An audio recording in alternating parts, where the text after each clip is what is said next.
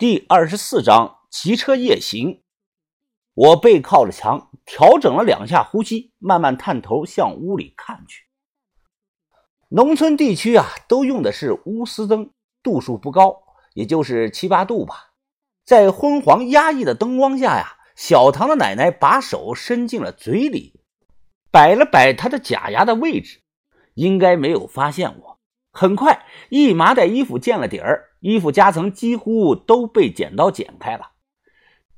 小唐奶奶嘴里小声念叨说着些什么，听不太清楚。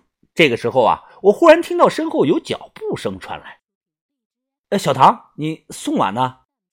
向哥，你还没走呢，我还以为你早走了呢。哦，我上了下厕所，这就准备走。吱呀一声，小屋的门开了。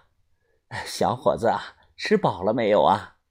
小唐奶奶扶着门框，一脸慈祥，笑着问我：“啊，吃好了，我走了。”阿婆快步出去后啊，我没有走，而是藏在了房子后头。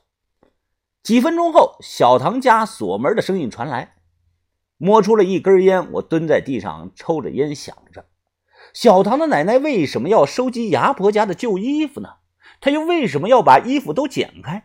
难道真是本地的风俗？可为什么他最后又露出了那种表情呢？我叼着烟刚回头，却猛然看见一张女人的大白脸。这张大白脸和我是四目相对，靠得非常的近呀！我去你妈的！我突然转头，被吓得猛然起身，一脚把人给踹飞了。怎么唐贵媳妇走路一点声音都没有啊？吓了我个半死！我气得准备再踹他一脚。唐贵媳妇马上抱头躺在地上，是瑟瑟发抖。哎，看到他这个样子，我的心也软了。不打他算了，可能是知道冷啊。我看他两只脚都套上了黑塑料袋，不知道从哪儿捡的。唐贵媳妇手指伸开一条缝，露出一只眼睛看着我。走吧，回家吧。你也算是个苦命人啊。看我不踢他，唐贵媳妇坐起来，指了指我的手。怎么？你要这个呀？他看着我手上的打火机，点了点头。行，给你了。我还有一个呢。拿到打火机，他啪嗒啪嗒的按下打火机，松开，又按下去，又松开。打火机窜出来一团小火苗。唐贵媳妇嘿嘿的咧着嘴笑着。在哪儿呢？回来不？给你留了门。小轩给我发来了一条短信，我打字说回去，刚准备按发送短信。忽然听到吱呀一声，是小唐家的大门开了。我忙朝外看了一眼，只见小唐奶奶探出头来，先左右看看，随后推出来一辆老式的二八大杠自行车。自行车上用绳子系着一个长条状的物体，像是锄头。他把自行车抬下台阶，健步如飞呀，哪还像什么走不动的老太太？轻轻的锁上门，老太太嚼了两下假牙，扭头向后看来。别他妈按打火机了！我一口气吹掉唐贵媳妇手上的打火机，这亮光要是被看到就糟了。啪嗒，他又按了打火机。我使劲的吹了两口。这个时候啊，听到自行车的响声，我小心的探头朝外看，只见小唐的奶奶双手扶着车把，一扭一扭的蹬着自行车。由于老太太身高比较矮，只能站在大梁上蹬啊，跟八岁小孩骑车的姿势差不多，模样有些怪异。很快拐弯消失在了路口。这么晚了，这是要去哪儿啊？没怎么犹豫，我小跑着跟了上去。村里都是土路啊，有的地方不平，自行车呢又没有灯，借着天上的月光照明，自行车根本骑不快。很快我就追上了他。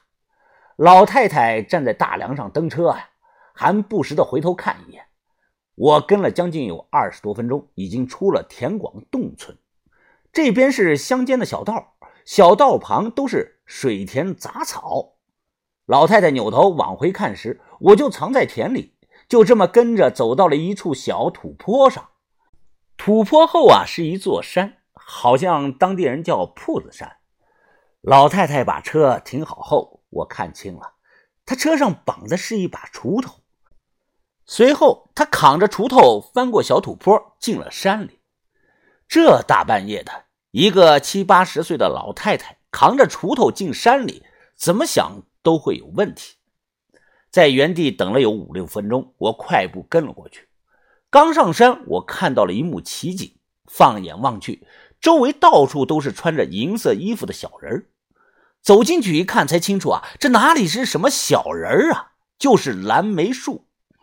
道县去年开始大力鼓励特色农业养殖，尤其是种鱼头和蓝莓都有补贴。